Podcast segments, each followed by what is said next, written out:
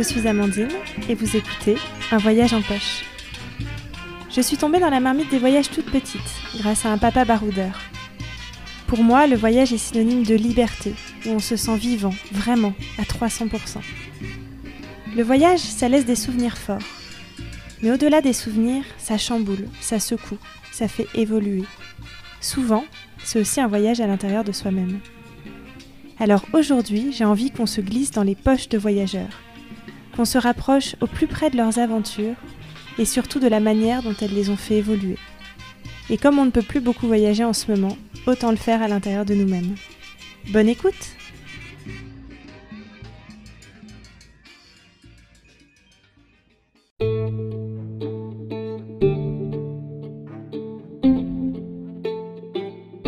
Dans ce sixième épisode, on rejoint Aliénor dans son long voyage à pied, seule en autonomie.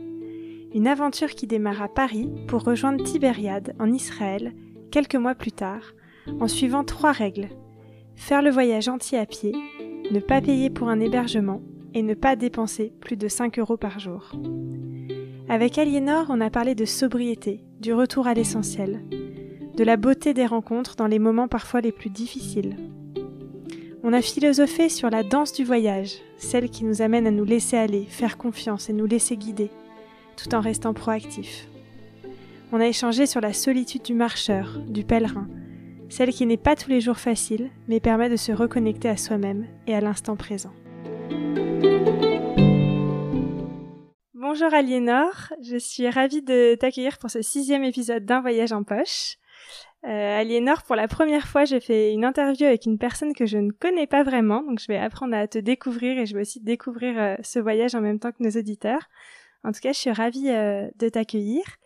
Et Aliénor, tu as réalisé un voyage, alors il y a quelques années maintenant, il me semble, euh, assez insolite, en tout cas à mes yeux, puisque tu es parti un beau matin de Paris, seul, avec ta tante, et tu as décidé de marcher jusqu'à Tibériade, qui est à côté de Jérusalem. Euh, tu étais donc en autonomie pendant plusieurs mois pendant ce long voyage et je suis euh, ravie de t'accueillir pour en parler. J'ai plein de questions et en tout cas merci euh, de m'accorder ce temps et bienvenue. Merci à toi Amandine et merci de m'avoir invitée. Avec plaisir. Alors pour commencer et pour introduire un peu ce projet, est-ce que tu peux me rappeler comment tu as eu l'idée, comment ce projet qui semble un peu fou comme ça pour pour certains est né?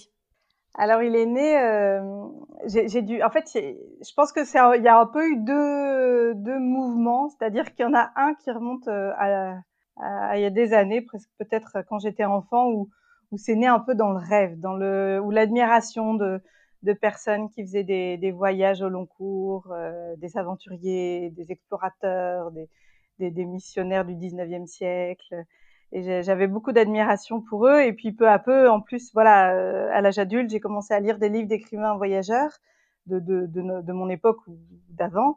Et j'avais beaucoup d'admiration. Et donc je crois que lentement, il y avait une espèce de rêve qui mûrissait euh, de, de pouvoir faire un jour la même chose. Et puis en parallèle, j'ai commencé à voyager, pas forcément à pied en autonomie de cette manière, mais euh, mais euh, quand même à voyager en Amérique latine et puis de en essayant que ce soit plus proche de l'aventure que du tourisme. Euh, et puis un jour, donc là, il y a, euh, c'était il y a combien de temps? C'était en 2015, je crois. C'est un moment de ma vie où j'étais pas forcément très épanouie. En tout cas, je me posais beaucoup de questions. Et puis, euh, j'étais au festival du film d'aventure à Dijon. Et, je me suis dit, mais en fait, je suis là à admirer tous ces gens qui vivent ces voyages, ces aventures. je suis presque un peu jalouse. Et, en même temps, j'ai la liberté de partir moi aussi. Pourquoi est-ce que je le ferais pas? Et là, ce jour-là, je me suis vraiment dit que j'allais partir. À ce moment-là, et dans les mois qui ont suivi, je savais pas où, quand, comment. Euh, j'ai voilà, j'arrivais toutes les semaines avec un nouveau projet plus farfelu que le précédent. Euh, mmh. Donc ensuite, il y a eu un peu de temps de discernement pour me dire, ben voilà, c'est à Jérusalem que je vais aller, ou enfin en, Terre Sainte, c'est à pied que je vais y aller aussi. Voilà, ça, ça a été tout un processus en plusieurs étapes. Et justement, est-ce que tu étais déjà partie euh, seule à pied sur un, un, long trajet avant de te lancer dans une aventure comme ça? Est-ce que c'est ça qui t'a amené à choisir ce mode de voyage? Alors à pied, j'avais déjà été sur le, j'avais déjà fait le chemin de Compostelle depuis le Puy-en-Velay jusqu'à un peu après Compostelle. Euh, donc c'était déjà une expérience de départ seul et de marche euh, un peu sur le long terme Ensuite, c'est pas la même, le même engagement, euh, c'est pas la même logistique, euh, c'est pas le même voyage parce que sur le chemin de Compostelle, surtout sur le chemin du Puy et, et le Camino Frances en Espagne, on est, on est rarement seul. Euh, il y a mmh. beaucoup de gîtes, on n'est on pas dépendant de, de, de, de, qui viendra sur notre route pour nous accueillir. Euh, donc voilà, c'est pas tout à fait la même chose, mais c'était déjà une première étape. Et puis ensuite, je faisais déjà aussi pas mal de randonnées en montagne, donc j'avais aussi cette expérience-là de la marche, euh, euh, de la randonnée bivouac.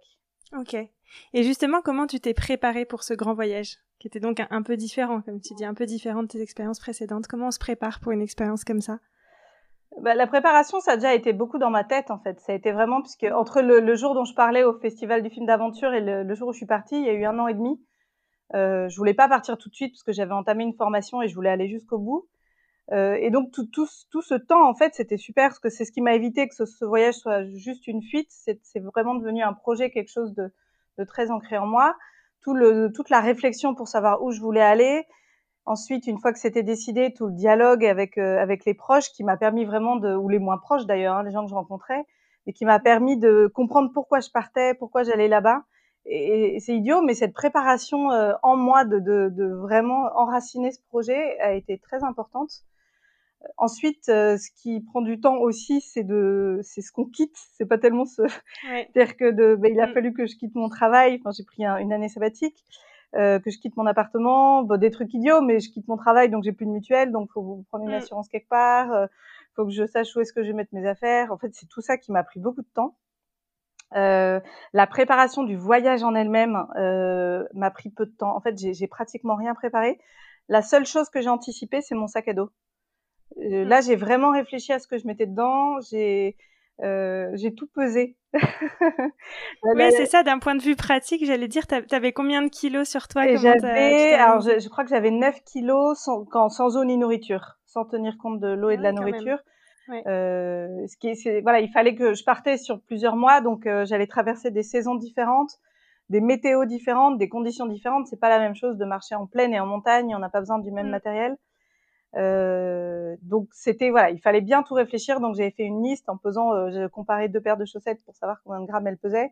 Hmm, euh, donc voilà, c'est vraiment ça que j'ai préparé. J'avais déjà pas mal de matériel, mais j'en ai, quand même racheté un peu. Donc là aussi, pour trouver le bon matériel, euh, dès qu'on veut investir dans quelque chose à la fois léger et solide, ça demande un peu de réflexion. Donc c'est plutôt surtout ça qui m'a pris du temps. Hmm.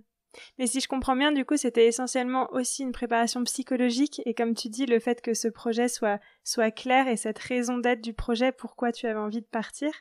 Et finalement, du coup, c'était quoi cette raison profonde de pourquoi tu faisais ça? Mmh. Alors, ça, ça, ça, reste une bonne question. je suis pas sûre d'avoir forcément évident d'y répondre. Ouais. Disons que j'ai plein de réponses. Euh, j'en avais avant de partir, j'en avais en rentrant, j'en ai maintenant. Euh, je sais pas, je sais pas quelle est la bonne je pense que déjà j'avais une profonde envie d'aventure, euh, d'aventure dans le sens où, où, voilà, tester un peu ses limites, euh, mes limites à moi en tout cas. Hein, c'est peut-être pas l'aventure pour d'autres personnes, mais pour moi ça l'était. Mm, mm. Euh, j'avais une envie forte aussi d'être dans la nature, d'avoir un rythme mm. beaucoup plus calqué sur celui de la nature, d'être dehors. J'avais envie d'être dehors, de respirer. Ouais. Euh, je sortais d'un travail un peu statique où j'avais l'impression que mon corps ne servait à rien et j'avais l'impression, j'ai envie de d'avoir une vie où mon corps serve à quelque chose. Et là, euh, il a été bien sollicité. Je comprends. Euh, j'avais et puis je me suis rendu compte aussi que alors ça c'était vraiment euh, ça a été vraiment au bout de quelques mois que si je veux me contenter de voyager, je passerais à côté de quelque chose que je cherchais vraiment dans ma vie à ce moment-là et qui était aussi euh, relié à ma démarche spirituelle. Mmh Je me suis dit que ça j'allais passer à côté de l'essentiel si je me contentais de voyager. Euh, donc je me suis... Quand tu dis voyager, tu parles plus du coup d'un tourisme classique, c'est ça, ou d'un voyage Oui, ou juste d'une aventure, euh, de me dire par exemple, euh, je vais traverser les Alpes à pied. Ça, ça aurait pu être un truc comme ça, ou dans, dans la Patagonie à pied, ou j'en sais rien, mm. où, où, je mets la, le côté aventure et nature au cœur de ce que je veux vivre. Mm, mm. Et là, je me suis rendu compte qu'il manquait quelque chose et que j'avais besoin d'ancrer ce voyage dans une démarche spirituelle. Euh, et moi, je suis chrétienne, donc j'avais besoin que cette démarche me rapproche de Dieu. Euh, mmh. Et c'est pour ça que, alors, j'avais pas de, j'avais, je fantasmais pas particulièrement sur Jérusalem, toujours pas d'ailleurs. Mais euh, voilà, j'avais déjà été à Compostelle et il y avait une espèce de logique euh, du pèlerin. Dans les grands pèlerinages classiques, mmh. bah, il y a Compostelle et Jérusalem. Euh, et, et c'est des c'est ancestral, hein, ça, ça, ça, remonte au Moyen Âge, je trouve ça super. Et voilà, je me suis pas vraiment posé plus de questions que ça, autre que euh, euh, c'était suffisamment long et loin et exotique pour que mm. ça reste l'aventure. Mm. Oui. Et ça avait du sens pour toi Il y avait cette bah, Le sens, j'ai eu besoin de, je me le suis posé en arrivant en fait. J'ai mm. peu pensé avant, enfin ça paraît idiot, mais au, au, sens vraiment de la Terre Sainte, je veux dire. J'ai pas tellement pensé avant, j'ai beaucoup pensé juste avant d'arriver en étant sur place. Oui. Et alors, avais, euh, tu m'en as parlé un petit peu au téléphone, tu t'étais fixé euh, trois règles, il me semble, pendant ce voyage. Est-ce que tu peux m'en parler euh, un peu? Oui, expliquer ce que c'était? Alors effectivement, donc la première, c'était de tout faire à pied. ça paraît idiot, mais il faut, se le dire, parce que quand il fait un temps pourri et qu'il y a cinq voitures par heure qui s'arrêtent pour proposer de te prendre en stop, il faut que ce soit bien ancré en toi pour dire non. Euh, ça m'est arrivé deux, trois fois de faire du stop si par exemple j'étais dans un endroit vraiment inhospitalier ou, par, euh, je sais pas moi, ça m'est arrivé une fois, c'était la tempête et j'étais très loin d'un endroit où je pouvais euh, me m'abriter avant la nuit, donc j'ai fait du stop, mais le lendemain, je suis revenue exactement au même endroit en stop aussi ça, euh, c'est impressionnant. Ça m'a marqué quand tu me l'as dit. Je trouve que ça, ça démontre une force d'esprit quand même, d'ancrage dans son voyage qui est impressionnante. Oui, des, des, amis, parce que par moment, des amis sont venus avec moi, ils m'ont aussi dit que j'étais têtue comme une mule, mais ben voilà, c'est possible. En tout cas, ça, c'était vraiment important pour moi. Donc ça, c'était la première règle, tout faire à pied. La deuxième, c'était euh, de ne pas aller à l'hôtel, de ne pas payer pour mon hébergement. Euh, et la troisième, c'est je m'étais donné à peu près, je m'étais donné 5 euros par jour euh, pour vivre, donc pour tout. Alors, je, je m'achetais à manger, euh, la pharmacie parce que j'ai eu plein d'ampoules, euh, je sais pas moi, si un bout de matériel cassé, euh, ce genre de choses. Et pourquoi cette raison de 5 euros par jour? En sachant que ça allait peut-être être difficile dans certains pays ou? Non, en fait, je me rendais pas trop compte. C'était plus que j'avais aussi calculé par rapport aux économies que j'avais. et ça marchait avec mes économies. J'avais aussi pris en compte le fait que j'allais peut-être devoir me racheter une paire de chaussures en cours de route et un billet d'avion pour rentrer. Voilà, donc j'avais pris, voilà, j'avais un peu miné tout ça et je m'étais dit que 5 euros, ça pouvait marcher. Et je me suis rendu compte qu'en Europe, en France, en Italie, en Grèce, et puis aussi en Israël, ça, euh, c'est pas beaucoup. Vraiment, 5 euros par jour, c'est peu. En revanche, dans les Balkans, euh, c'est pas énorme, mais euh, c'est plus flexible. Et alors, pour la règle de pas, pas prendre d'hôtel ou de mmh. pas payer pour l'hébergement, donc tu avais ta tante, si j'ai bien compris, et tu as alterné entre être en autonomie avec ta tante et aussi être hébergé chez des gens, c'est ça? Oui, c'est ça. Bah, en fait, ça dépendait vraiment où j'étais. Euh, je faisais peu de camping sauvage euh, quand j'étais proche des habitations. Le camping sauvage, vraiment, je l'ai fait surtout en montagne, euh, mmh. dans le désert en Israël ou dans des zones un peu loin des villages. Quand j'étais, sinon, bah, en fait, euh, soit j'allais, euh, j'étais près d'un village et j'allais voir les gens, je parlais, j'expliquais ma démarche. Euh, et puis en fonction des pays et des, des cultures, c'est arrivé en France, par exemple, j'ai beaucoup euh, été accueillie dans des fermes où je plantais ma mmh. tente dans un champ. Euh, je pouvais parfois bénéficier des sanitaires, parfois juste d'un robinet dehors, parfois j'avais accès aux mmh. cerisiers, euh, des choses comme ça. Mmh. euh, j'ai bivouaqué sur des terrains de mairie aussi, souvent on m'a accueilli. Enfin voilà, c'était pas vraiment du camping sauvage, mais euh, c'était une façon d'être accueilli quelque part. Et c'était facile justement, ça a créé ce lien pour être accueilli? Alors c'était pas toujours facile. Euh, en fait, ça, euh, vraiment, cette démarche, je crois que c'était à la fois ce qui a eu de plus dur et de plus beau. Enfin, c'est difficile de, de, de, mettre une échelle, mais parce que tous les matins, je remettais un peu en question ma sécurité. Euh, tous les matins, je quittais la sécurité de la nuit et je ne savais pas ce que j'aurais la nuit mmh. suivante. Donc, c'est pas facile. Et je crois que vraiment, euh, pendant tous les mois de voyage, tous les soirs, avant d'arriver au lieu que j'avais repéré pour dormir, euh, j'avais un petit nœud dans le ventre en me disant est-ce que je vais être accueillie? Quand, quand je faisais du camping sauvage, c'était plus facile. Mais voilà, quand, quand j'arrivais vers un village, je me disais est-ce qu'on va m'accueillir? Et puis, donc c'était pas si facile et en même temps, c'est ça qui est magnifique parce que bah, chaque accueil est un peu une merveille. Euh, mmh. Et puis, je, je m'étais fixé très peu de, de contraintes, c'est-à-dire que mes seules, euh, mes seules conditions, c'était euh, me sentir en sécurité et avoir accès à l'eau. Euh, d'une manière ou d'une autre, ça peut être un ruisseau, mmh. ça peut être mmh. n'importe quoi, pourvu qu'il soit minimum potable. Donc euh, j'avais que ça comme condition, j'avais aucune condition de, de, confort ni rien du tout, et ça laisse beaucoup de souplesse du coup. Et puis surtout avec ce type de démarche, tout ce qui, tout ce qu'on te donne est un cadeau puisque tu n'attends pratiquement rien. Euh, et ça, c'est génial parce que d'avoir peu d'attentes, finalement, on, on, se laisse euh, la joie d'être surpris par tout ce qui nous est donné, même si ça paraît minime. Mais même. Ouais, on se satisfait de peu. Voilà. Euh, par exemple, une fois, je campais près d'une ferme et et, voilà, on m'avait juste donné accès à un robinet, donc au niveau du confort, c'était simple. Et puis pourtant, juste le fermier qui arrive et qui me donne du lait qui vient de traire, c'est génial. Mmh. Euh, des choses comme ça, en fait, c'est une attention, c'est un début de communication, de relation. Je trouve ça super. Par rapport à ça, tu m'avais dit que un des buts de ce voyage, une des raisons, c'était aussi un peu de retrouver le, le bon dans l'humanité ou foi en l'humanité, euh, ou parfois on le. C'est vrai qu'on peut le perdre un peu dans nos quotidiens. Euh, euh, citadin en tout cas.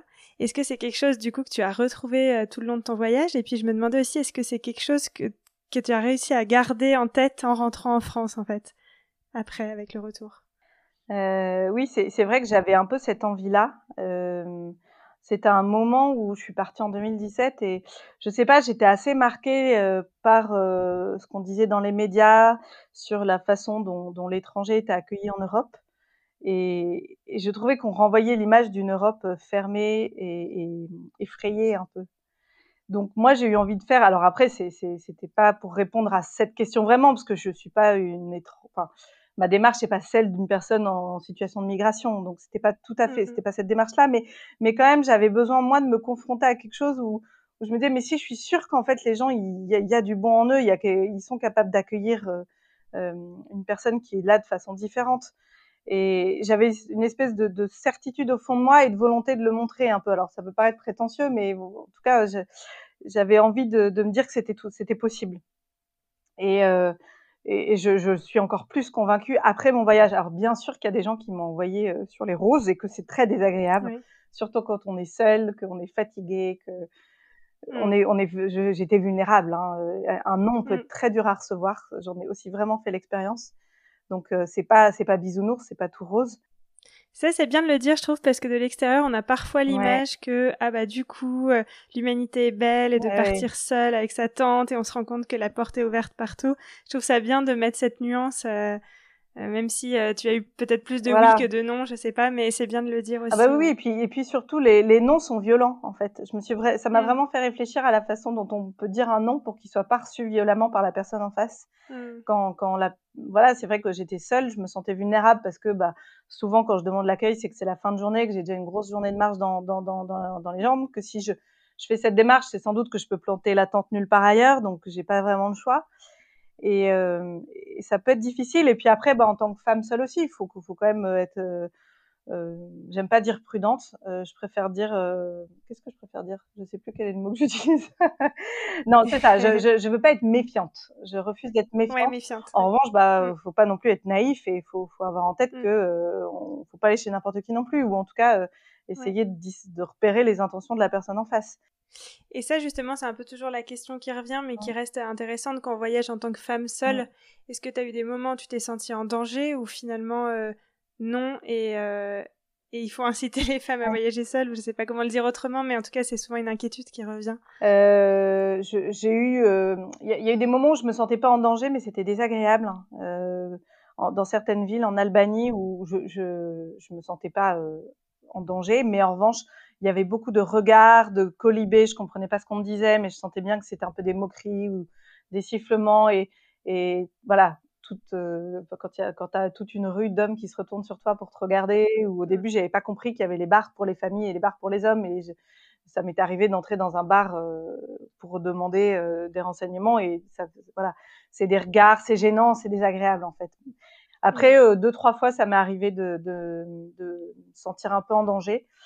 Euh, dans ce cas, c'est vrai que faut se fixer quelques règles aussi. Je pense, c'était une, une, voyageuse qui m'avait donné le conseil de me dire déjà, parfois, faut pas être poli, faut pas dire bonjour si on dit bonjour parce qu'en fait l'autre va le percevoir comme une ouverture et c'est vrai. Euh, on nous apprend à être tout le temps poli et, et tout ça, mais en mmh. fait parfois non, faut pas. euh, je trouve ça très vrai. Et puis moi je m'étais voilà, je m'étais vraiment dit aussi si c'est un homme qui, qui me répond quand je demande l'accueil et qui dit bah oui tu peux venir chez moi, euh, je demande systématiquement est-ce que vous habitez avec votre famille? C'était quelque chose d'important, euh, de pas évidemment de pas me retrouver euh, à devoir être accueilli chez un homme seul. Après, il faut faire confiance à son instinct. Euh, je pense que vraiment, ça c'est fondamental. Et le problème quand on est fatigué, c'est que l'instinct peut être un peu perturbé. Donc c'est dans ces moments-là qu'il faut mmh. être vigilant. Mmh. Mmh. Et ça, c'est aussi la difficulté d'être seul. Enfin, c'est un vrai choix pour moi, ce que tu as fait de partir seul. Justement, qu'est-ce que ça t'a apporté de te retrouver seul face à toi-même? Parce que j'imagine qu'on passe par peut-être des montagnes russes d'émotions selon les jours, selon les moments, mais en tout cas, on est seul face à soi-même. Oui, oui. Alors, ça m'est venu. Euh, je me suis jamais vraiment dit que je voulais partir avec quelqu'un d'autre. Pour moi, c'était une évidence, une évidence que ce voyage, je voulais le faire seul. Euh, j'ai été rejointe de temps en temps par des amis. Euh, je crois qu'à peut-être 5, 4, 5, reprises, il me semble, des amis m'ont rejoint pendant quelques jours. Donc ça, ça, ça, ça m'a aidé à quand même rompre la solitude. Mm. On passe partout. Il y a des, en fait, ce qui était, il y a des petits moments où je trouvais ça difficile. Par exemple, les moments où il faut prendre des décisions. Euh, quel chemin je mm. prends? Est-ce que je m'arrête là? Est-ce que je vais vers cette personne alors que je ne sais pas si je peux avoir confiance? Enfin, Tous ces moments où il faut prendre des décisions, je trouvais ça parfois seul de devoir toujours les prendre tout seul. Euh, parfois difficile, je veux dire. Après, je me dis, c'est typiquement le genre de situation où si on est avec quelqu'un d'autre, on se dispute, on n'est pas d'accord. Mais c'est bien aussi, en fait. Oui, il pas ça aussi. Ouais, euh, il y a ça. Faut se faire confiance aussi. Bah, exactement. il y a la notion d'avoir confiance en soi-même, en fait, pour euh, faire ces choix-là. Puis bon, parfois, il y a des petits moments de bonheur qu'on aimerait partager. Après, je pense que j'ai quand même une capacité à accueillir la solitude. J'aime ça. Euh, je pense qu'il y a une bonne solitude. Quand je marche toute seule, que je me pose dans un pré, que c'est chouette, que je peux lire. Oui, ça, j'avais une liseuse électronique et c'est fondamental. Je crois que j'aurais pas pu partir seule sans mes livres. Euh, en fait, mes livres me tenaient vraiment compagnie. Et puis, euh, il y a un moment où j'ai trouvé que la solitude était vraiment très dure pendant plusieurs jours euh, en Albanie. J'ai eu un moment un peu de crise où je, je trouvais que c'était vraiment dur. Je me voyais pas continuer toute seule. Puis c'est passé. En fait, j'ai je me suis dit, bah, il y a une solitude que j'aime, je vais essayer de la retrouver. Euh, donc, c'est mmh. cette solitude où je suis vraiment un peu, je me pose face à la nature, je prends le temps de lire. Parce que là-bas, il y avait tout le temps du monde qui me regardait, qui m'entourait, donc ça m'isolait beaucoup, en fait. Mmh,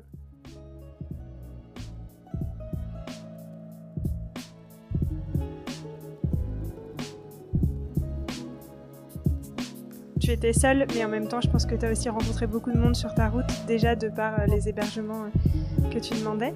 Est-ce que tu as envie de nous parler de deux, trois rencontres marquantes? Alors, c'est peut-être difficile parce qu'il y en a plein, mais est-ce que voilà, il y en a qui te viennent à l'esprit comme ça que tu as envie de partager? Euh, Alors, j'ai pas, j'ai pas, j'ai pas préparé cette question et je m'étais dit que je la prépare parce qu'effectivement, il y en a tellement. C'est pas évident, ouais, ouais. Il y en a, alors peut-être une, enfin, il y en a vraiment beaucoup. Je repense à en, j'étais en Grèce depuis quelques jours, euh, un endroit où je pensais dormir, je pensais que c'était un village et en fait il y avait que quelques maisons qui étaient vides et il y avait aucun endroit où planter la tente, c'était très sec donc j'avais besoin d'eau, je savais pas où il y avait de l'eau, ma carte mmh. l'indiquait pas et, et le, le, terrain faisait que c'était compliqué de mettre la tente et puis au bout d'un moment je vois des moutons et je vois le berger donc je vais vers lui et j'essaie de communiquer avec les, les trois mots de grec que j'ai essayé d'apprendre vite fait Mmh. Je comprends au bout d'un moment qu'il propose de m'accueillir. Donc, euh, fidèle à, ma règle, je lui demande s'il vit avec sa famille. J'ai un peu de mal à comprendre la réponse, mais j'avais l'impression que oui. Et puis, c'était vraiment un monsieur un peu âgé. Je me dis, bon, écoute, je vais essayer quand même, je vais y aller. Et en fait, c'était extraordinaire comme rencontre. C'était un pope, euh, donc comme un prêtre, mais orthodoxe, euh, berger. Et il m'a, alors déjà, il a passé on a passé beaucoup de temps avec ses brebis aussi, puisqu'avec ses moutons, il était, puisqu'il était avec eux dans les prés. il me montrait, il m'expliquait plein, plein de choses. Ensuite, il m'a accueilli chez lui et je pense que c'était il vivait dans une seule pièce avec les moutons juste en dessous de, de la pièce à vivre. C'était sûrement quelqu'un mmh. d'assez pauvre, mais j'ai trouvé ça magnifique. Euh, j'ai adoré la façon dont il m'a accueilli avec une joie, une mmh. générosité euh, mmh. évidente alors qu'il n'avait pas grand chose. Et puis, j'ai été hyper touchée aussi par, ça paraît bête, mais l'amour qu'il avait pour ses bêtes. j'ai trouvé ça vraiment magnifique. Euh, je sais pas, ouais, c'était un peu hors du temps. Ensuite, il y a eu plusieurs, euh, bon, beaucoup, beaucoup de gens. Euh, je pense aussi à des communautés religieuses qui m'ont accueilli. Là, j'en ai un peu deux en tête. Euh, une en Albanie et je suis toujours en lien avec une des sœurs. J'étais fatiguée, j'ai été malade là-bas. Je sais pas pourquoi, je suis tombée malade et, et j'étais, le corps était fatigué et donc je lui ai demandé si je pouvais m'arrêter deux jours avec dans leur communauté et elle m'a dit oui. Et elle m'a emmené dans ces tournées un peu ils, ils aidaient des, des, personnes en situation de pauvreté dans, dans le coin et elle m'a emmené les rencontrer.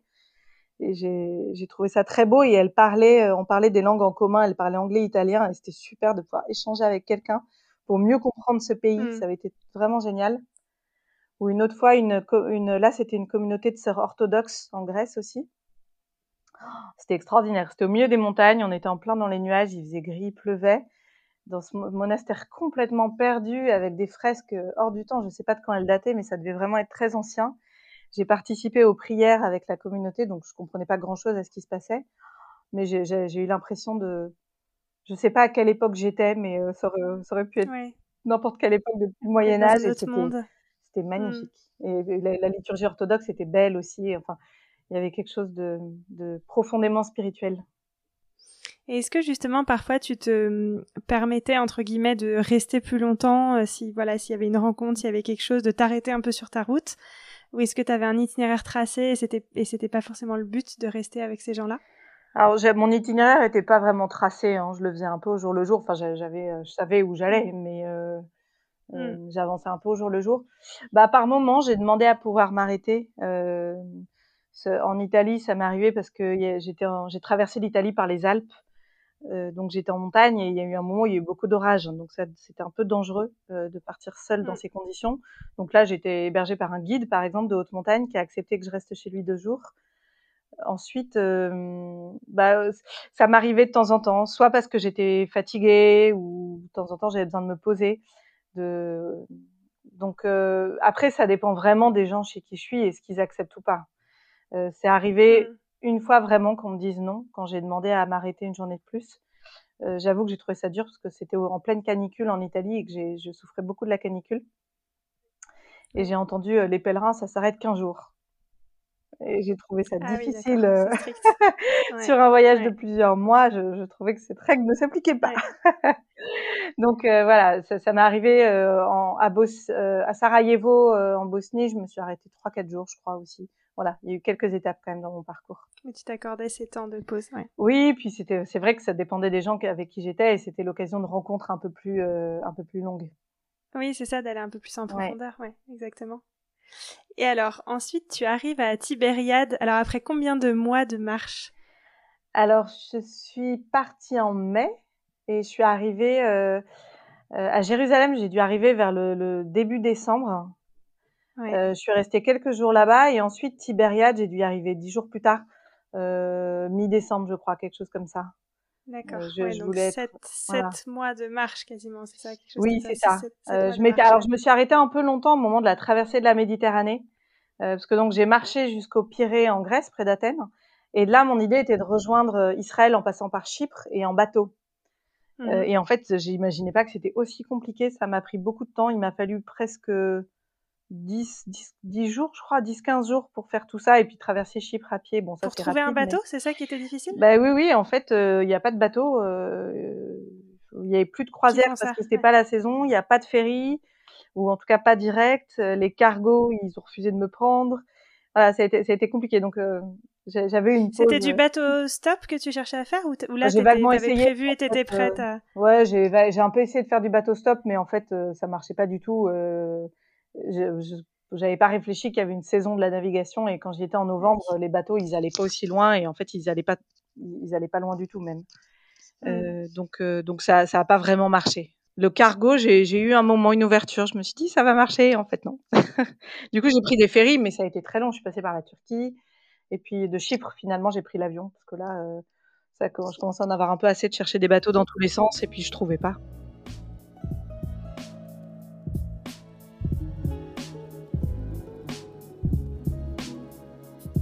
Et alors finalement, donc tu arrives à Tibériade qui était ton étape euh, finale. Ouais. Et je voulais savoir un peu qu'est-ce que tu ressens à ce moment-là, parce que moi je vois vraiment l'image. En plus, tu es dans une image de pèlerinage. C'est voilà, c'est ton objectif depuis le début, depuis des mois, avoir des années de préparation de voyage. Et puis un jour, ça y est, tu y arrives. Qu'est-ce que tu ressens à ce moment-là? C'est difficile parce que euh, alors y a, moi, je suis arrivée en deux étapes quand même hein, parce que Jérusalem c'est quand même ça a été vraiment une forme d'arrivée aussi hein. en fait je l'ai vécu aussi comme ça et puis il y a eu la seconde, la seconde arrivée à Tibériade. Ce qui est, ce qui est, ce qui est difficile, c'est d'arriver du voyage. En fait, euh, pour moi, à chaque fois, c'était un peu l'arrivée de l'étape de la journée où j'arrive à la fin de ma journée et en général, euh, je suis contente de me poser parce que j'ai marché toute la journée, que mmh. j'ai les pieds qui commencent à tirer. Que... Donc, c'est difficile d'arriver du voyage, je trouve. Ça, ça prend du temps. C'est pas le jour même. Euh, mon arrivée à Tibériade a été assez belle et assez inattendue. Euh, le dernier jour de marche, donc je suis allée jusqu'à un village qu'on appelle Tabga. Euh, dans l'évangile, ça correspond au lieu de la multiplication des pains, pour ceux qui connaissent. Et, euh, et donc j'entame mon dernier jour de, ce que je savais être mon dernier jour de marche, en me disant voilà, je vais terminer toute seule. J'avais une espèce de vision de moi un peu romantique face au lac, en larmes parce que c'était nuit et tout. Et en fait, ça s'est pas du tout passé comme ça. J'ai rencontré cinq Italiens qui étaient aussi en pèlerinage, mais eux pendant quelques jours seulement. Dans ce groupe, il y avait une personne aveugle, il y avait un homme euh, qui souffrait d'un cancer depuis des années. Euh, il était donné pour mort d'après les médecins depuis des années. Il avait écrit un livre qui s'appelait euh, Marcher guéri. Donc c'était devenu un peu sa vie et sa façon de guérir, de marcher, de marcher sur des chemins de pèlerinage. Il y avait un homme assez âgé et tout ça. Donc on s'est retrouvé ce petit groupe à marcher et terminer cette journée ensemble. Le soir, du coup, on a essayé de trouver un endroit où dormir ensemble, mais évidemment, bah, une femme toute seule, c'est plus facile. Là, et mmh. six, six euh, donc cinq hommes, bah, ça n'a pas marché.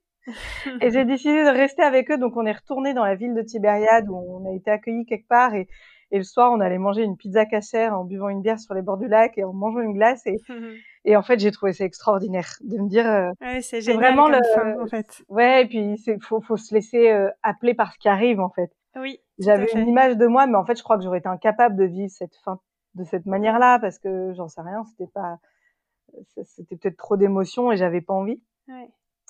Et j'ai trouvé ça génial de finir avec ce groupe d'Italiens. C'était inattendu mais mmh merveilleux. Et on est voilà. Et puis et puis c'est ça le voyage, c'est mmh. inattendu. Enfin, on a tous des images de ce qui pourrait se passer ou de comment on voit les choses. Et puis en fait, c'est pas du tout. Tout à fait. Et puis en fait, comme ça dans les faits, c'est pas grave. Et puis il y aurait pu y avoir un décalage entre moi qui marchais depuis des mois et eux qui marchaient depuis une semaine.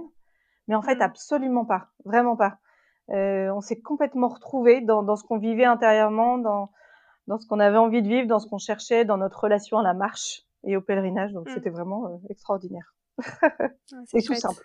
Rien de, en fait, non, extraordinaire dans la simplicité. Ouais, c'est ça. Dans, dans, dans, la rencontre, dans le moment. Ouais.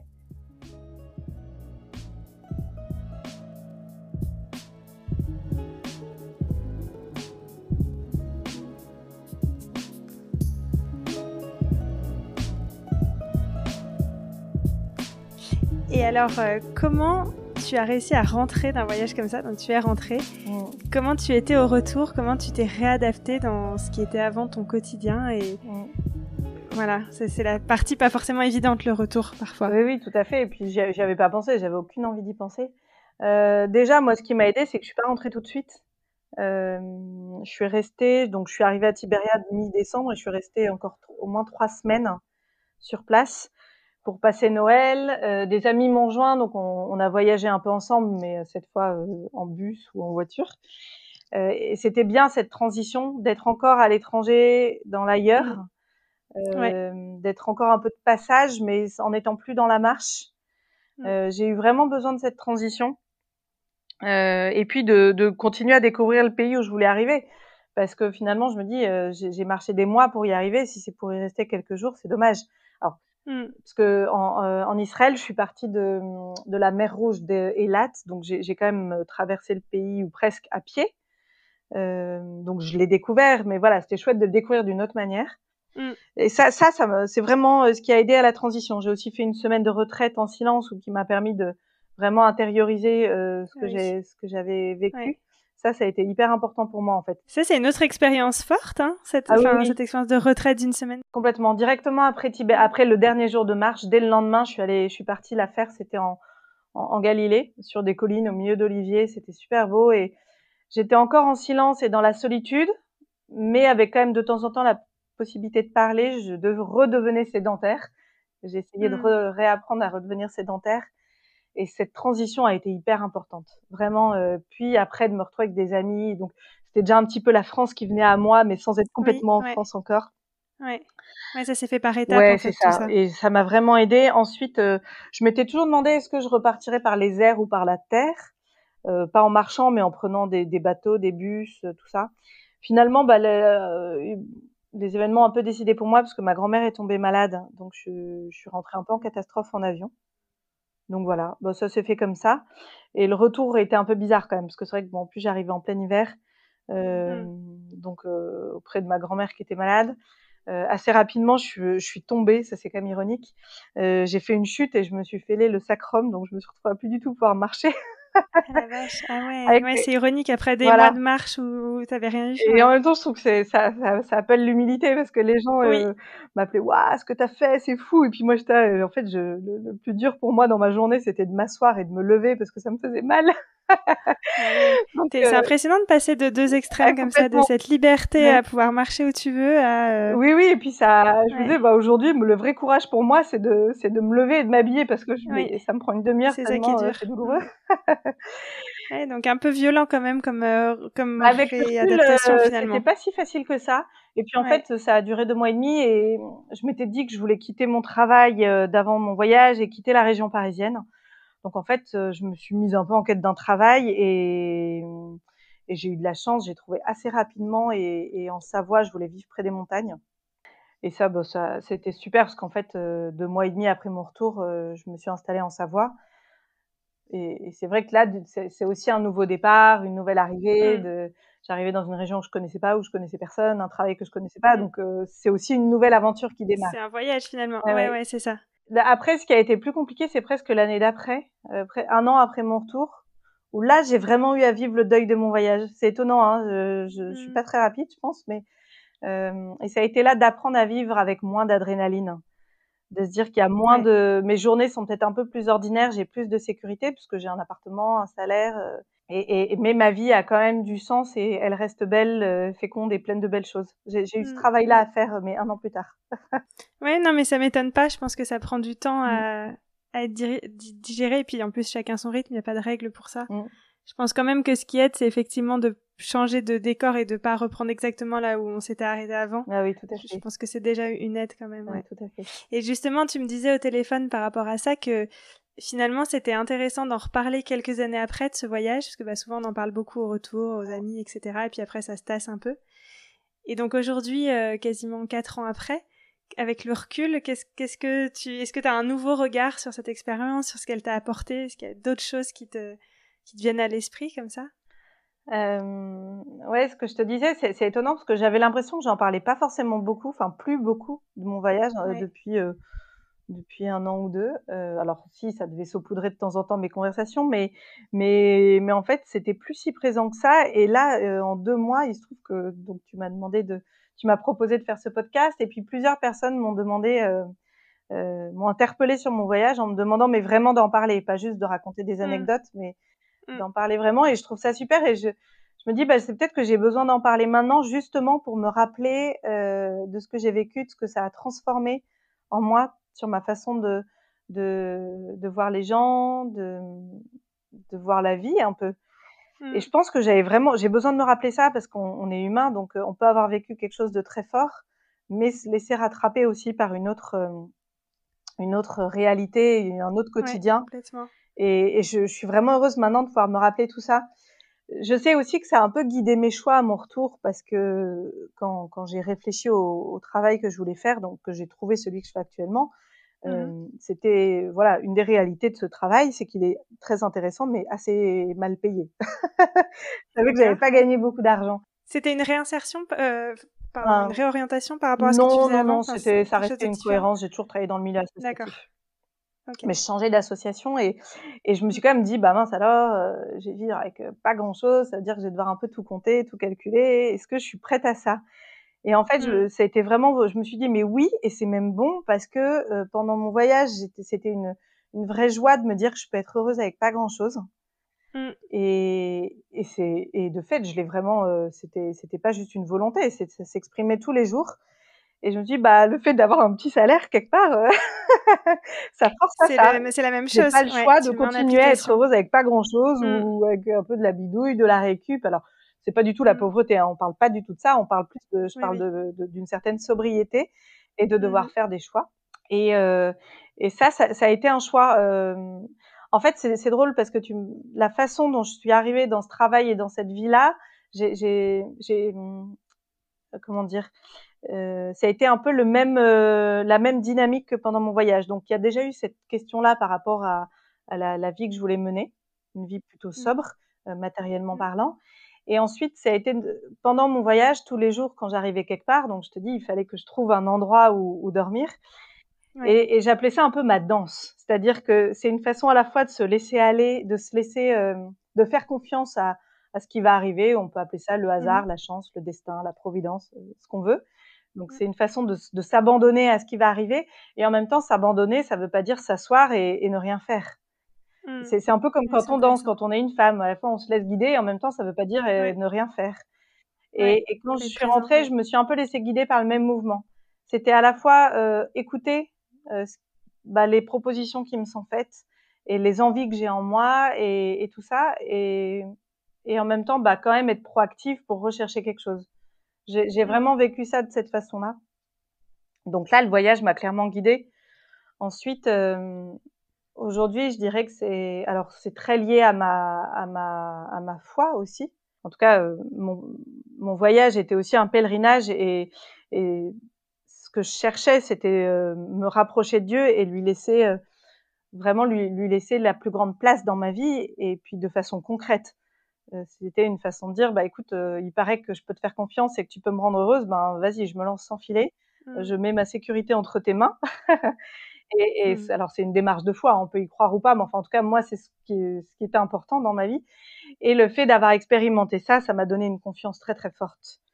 Et c'est une confiance que tu as réussi à garder justement en retour? Et ça, oui, oui, oui. Alors c'est ouais. comme tout, il faut toujours, euh, de temps en temps, il faut que je m'arrête et que je la regarde, cette confiance, et que je dise, bah ouais. oui, elle est toujours là. Je peux, on peut, je, moi, je peux vite me faire embarquer dans un tourbillon d'activités et de rencontres oui. et, et, oublier que j'ai cette confiance-là en moi. Mais en fait, euh, dès, dès que je suis en difficulté, ou enfin, je sens que c'est enraciné beaucoup plus profondément qu'avant qu mmh. mon voyage.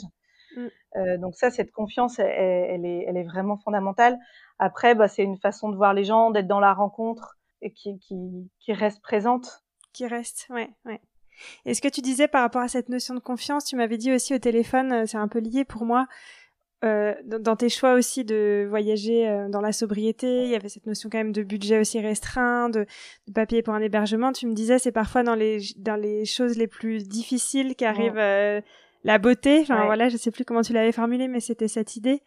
Est-ce que c'est effectivement quelque chose que, que tu avais en tête pendant le voyage et puis que tu arrives toujours à garder euh, aujourd'hui dans ton quotidien? Ouais, ouais, c'est bien que tu reparles de ça parce que c'est vrai que bah, les quelques amis qui sont venus marcher avec moi s'étonnaient que je respecte aussi euh, strictement mes règles, mes trois oui. règles. oui. et, et, je leur ai dit, enfin ça j'en ai pris conscience pendant le voyage, hein, c'était pas quelque chose que j'avais anticipé du tout. Euh, je leur ai dit que les, et, et ça s'est vraiment confirmé jusqu'au bout c'est que c'est souvent dans les moments les plus difficiles qu'il y a eu les, finalement les plus belles rencontres, les, ou les plus, les plus belles émotions. Euh, et je me dis, bah, si je veux contourner les moments difficiles, je me prive de ce qui est beau aussi avec. Mm. Euh, par exemple, euh, je sais pas moi, un jour où il pleut, il fait mauvais, je suis perdue, c'est déprimant, j'en ai ras le bol, je pourrais faire du stop, mais je me suis interdit de le faire. Enfin, je me suis interdit, j'ai décidé de pas le faire. Et puis d'un coup, sur un pont, je rencontre un petit papy qui est en train de pêcher. Et, et, et, juste quelques mots et un sourire et en fait il m'apporte une lumière incroyable. Euh, mmh. Donc je me dis, de, de, voilà, c'est si je contourne la difficulté, je vais aussi me priver de ce qu'il y a de beau derrière. Donc euh, donc ça, j'en suis convaincue. Euh, ce qui est chouette dans le voyage et le pèlerinage, c'est que ça se manifeste dans les petites choses. Ouais. Quand on revient, ça, ça c'est aussi bon de se dire, bah si c'est comme ça dans les petites choses, qu'est-ce que ça doit être dans les grandes? Sauf mmh. que ça demande plus de patience et et donc ça, souvent, je me le rappelle, oui. Quand c'est difficile, je me dis, euh, voilà, c'est pas grave, ça va aller. Juste prends ton temps, euh, ouais. laisse aller les choses. Ouais, ça aide à changer de regard sur son oui, quotidien. On a un fait. regard qui est complètement différent en voyage et il faut arriver à le retrouver dans son quotidien. Euh, Après, il y a, tu me demandais un peu ce que ça a changé. Il y avait deux autres choses. C'est que je me suis rendu compte aussi. Parfois, on me demandait, mes parents me demandaient où est-ce que tu es dans quelques dans dans dans trois quatre jours, par où tu vas mm. passer. Euh, ce qui est une question tout à fait légitime. Et, et moi, je leur, je leur disais, je sais pas trop. Euh, je sais où je suis demain. Et je leur disais, ça, en mmh. fait, ça m'angoissait un peu de voir le chemin sur plusieurs jours parce que je voyais la, je voyais le, je me disais l'immensité. de là, c'est pas possible, ouais. j'ai 100 bornes à faire, mais je, puis souvent je regardais ça le soir en mmh. plus, donc après une journée. Et je me suis rendu compte que j'avais du courage pour une journée. Donc quand on me dit qu'est-ce que t'es courageuse, je dis non, c'est pas vrai. Mon stock de courage, mmh. il se renouvelait pendant la nuit. mmh. Et, et j'ai et en fait c'était vraiment euh, tous les matins je repartais un nouveau avec un nouveau une nouvelle énergie, un nouveau courage renouvelé. Mais le soir, euh, j'avais pas envie de penser au lendemain, j'avais pas le courage. Ouais. Et, et aujourd'hui, je me dis un peu la même chose quand je me sens dépassée par des difficultés ou par des événements, et ça au travail par exemple, typiquement quand je vois l'ampleur de ce qu'il y a, de tout ce qu'il y a à faire, et je dis voilà, pas prépare, regarde l'étape, regarde l'étape de la journée. c'est une super leçon. Et ça, mm. ça, ça m'a vraiment, j'ai du courage pour la journée, pas pour les autres. Mm.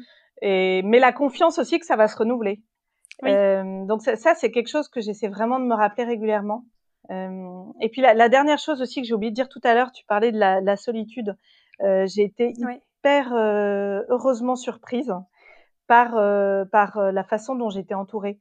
Je partais seule et je m'étais vraiment dit que je partais seule, mais j'avais pas imaginé à quel point le soutien de mon entourage serait important.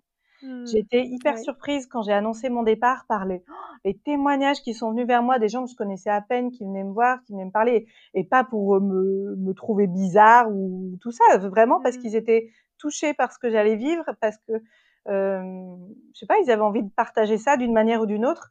J'ai eu un blog pendant mon voyage et ça a été vraiment un lien important pour, euh, pour moi me dire bah, qu'est-ce que j'ai envie de partager de ce que je vis, qu'est-ce que j'ai envie de transmettre en vérité, dans ce cas de beau et dans ce cas de difficile?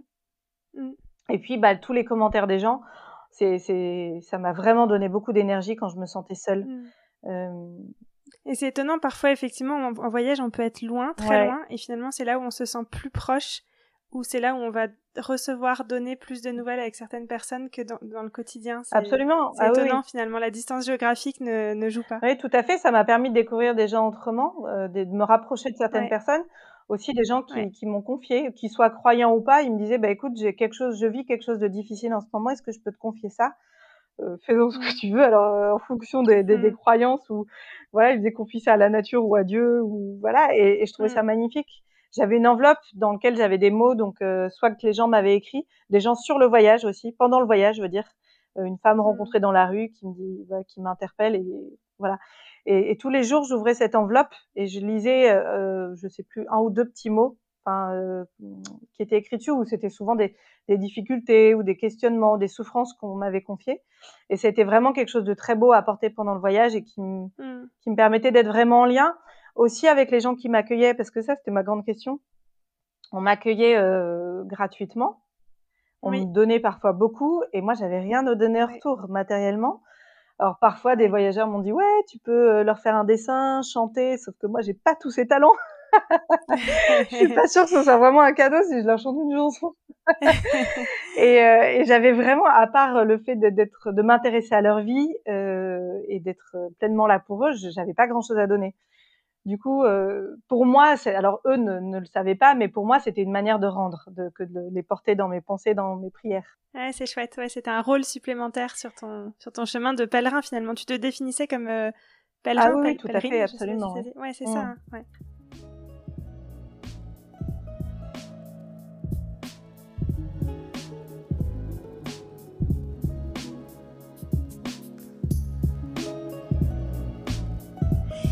Finir euh, cette petite rencontre parce que ça passe vite et je sais qu'on n'a pas le temps de tout raconter, mais ça nous donne déjà une belle image de ce voyage. Euh, il y a une petite tradition dans ce podcast qui est de faire le jeu des cinq sens. Euh, parce que j'explique toujours que je trouve qu'on est très attentif à, à, nos sens et on en a parlé là ensemble, hein, mais à toutes les petites choses qui nous entourent, à tout ce qui se passe à l'instant présent. Et donc, euh, je voulais voir avec toi euh, un peu du, du, tac au tac, parce que là aussi, c'est pas forcément évident de répondre. Mais ce qui te vient à l'esprit, si je te parle, par exemple, euh, d'une odeur. Commencer par l'odeur. Euh... Je crois que c'est une odeur de. Ah, c'est marrant. Je pensais pas que ce serait celle-là. Tiens, c'est une odeur en montagne. Je je, je sais pas si c'est l'odeur un peu de la décomposition de la terre après le quand, quand la neige a fondu. Une espèce d'odeur un peu aigre, je trouve. Ah des alpages qu'on trouve au niveau des alpages et qui prend un peu à la gorge. Euh, j'ai cette odeur-là et j'ai l'odeur du, du, de la terre mouillée aussi en forêt. et alors, si je te parle d'un goût, de quelque chose que tu as goûté? Euh, Je crois que c'est le goût des, des, noisettes et des amandes ou des fruits secs euh, qui m'accompagnaient, qui me nourrissaient. ah c'est pas le goût plus sympa et du chocolat parce que j'ai j'avais pas un gros budget, mais je me suis quand même toujours débrouillée pour avoir un peu de chocolat avec moi. pour t'encourager. Et si je te parle de quelque chose que tu as entendu? Alors, je, je pense que, en fait, je me faisais un petit jeu, parce que parfois, quand même, quand on est seul, on s'ennuie un peu. et en fait, je m'amusais à, quand j'entendais des bruits dans les talus, à essayer de deviner ce que c'était en fonction de, du bruit. Et alors, tout petit bruit, ça peut être un lézard, moyen bruit, ça peut être un mulot, euh, gros bruit, ça peut être un oiseau, alors encore plus gros bruit, ça peut être un chevreuil ou un animal. Et en fait, j'essaie de, de, voilà, ça m'amusait, j'essayais de deviner au, au bruit que j'entendais dans sur le bas côté euh, quel animal ça pouvait être. Et ça marchait souvent? T'arrivais à, à euh, Au bout d'un moment, oui. Et puis surtout quand on marche tout seul toute la journée, on est très attentif à plein de mm. petites choses mm. qu'on voit pas trop sinon. Euh, donc, euh, donc euh, oui, oui, j'étais toute fière de moi quand je me plantais pas.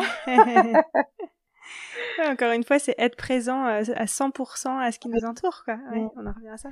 Mais c'est une bonne question parce que c'est vrai que, en fait, souvent, quand on marche, on dit qu'on se reconnecte à soi-même. Mm. Alors peut-être, mais on peut aussi vraiment se perdre dans soi-même.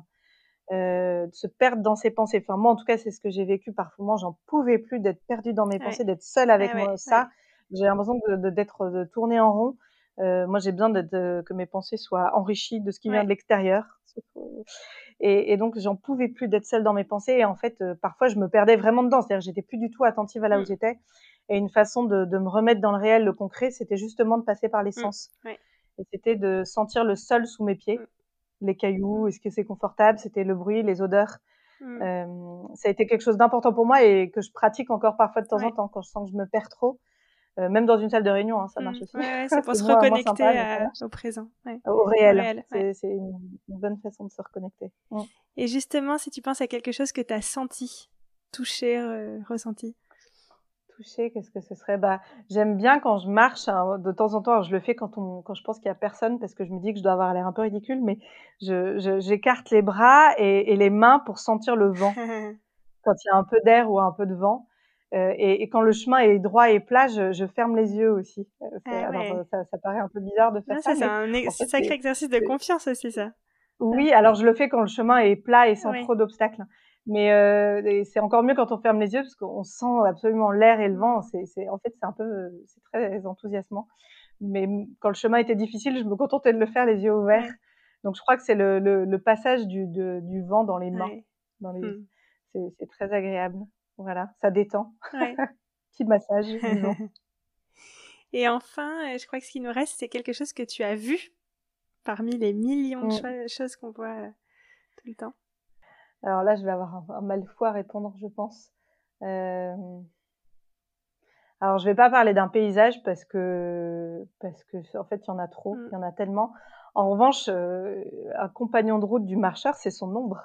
Ah, ouais, intéressant. et, et, et, voilà, je veux, on voit son ombre et ça peut, voilà. Moi, j'aime bien, c'est un repère dans la journée aussi parce que euh, je l'air de rien pendant des mois, j'étais dans la même direction, euh, sud, sud, est et sud-est. Oui, ouais. et en fait, voilà, mon l'ombre, c'était aussi bah, le moment dans la journée. Euh, et, j'aime bien. C'est une silhouette qui nous suit, qu'on connaît. Ça devient quelque chose de familier dans un environnement qui n'est pas forcément. c'est ton compagnon de voyage, l'ombre. C'est ça. Euh, je me suis parfois fait peur avec mon ombre parce que euh, si elle était un peu derrière moi, par exemple, et que j'oublie qu'elle est là, et j'ai l'impression que c'est quelqu'un qui arrive derrière moi quand on est habitué tout seul. Donc je crois que je vais parler de mon ombre. Voilà. Super. Bon bah merci beaucoup pour cet échange. Je trouve que ça a ouvert plein de sujets. Euh, moi, ça me, je repars avec plein de choses en tête. J'aurai d'autres questions, mais ce sera pour une prochaine fois. En tout cas, merci beaucoup. J'espère que ça en inspireront aussi peut-être certains qui étaient comme toi euh, en 2015 à aller à des festivals d'aventure, mais pas forcément oser euh, passer le pas pour partir vraiment vivre cette aventure. Donc merci beaucoup pour le partage, Aliénor. Et mille merci à toi et merci pour tes questions. C'est super de revivre ce voyage de bah, cette manière. Plaisir. à bientôt.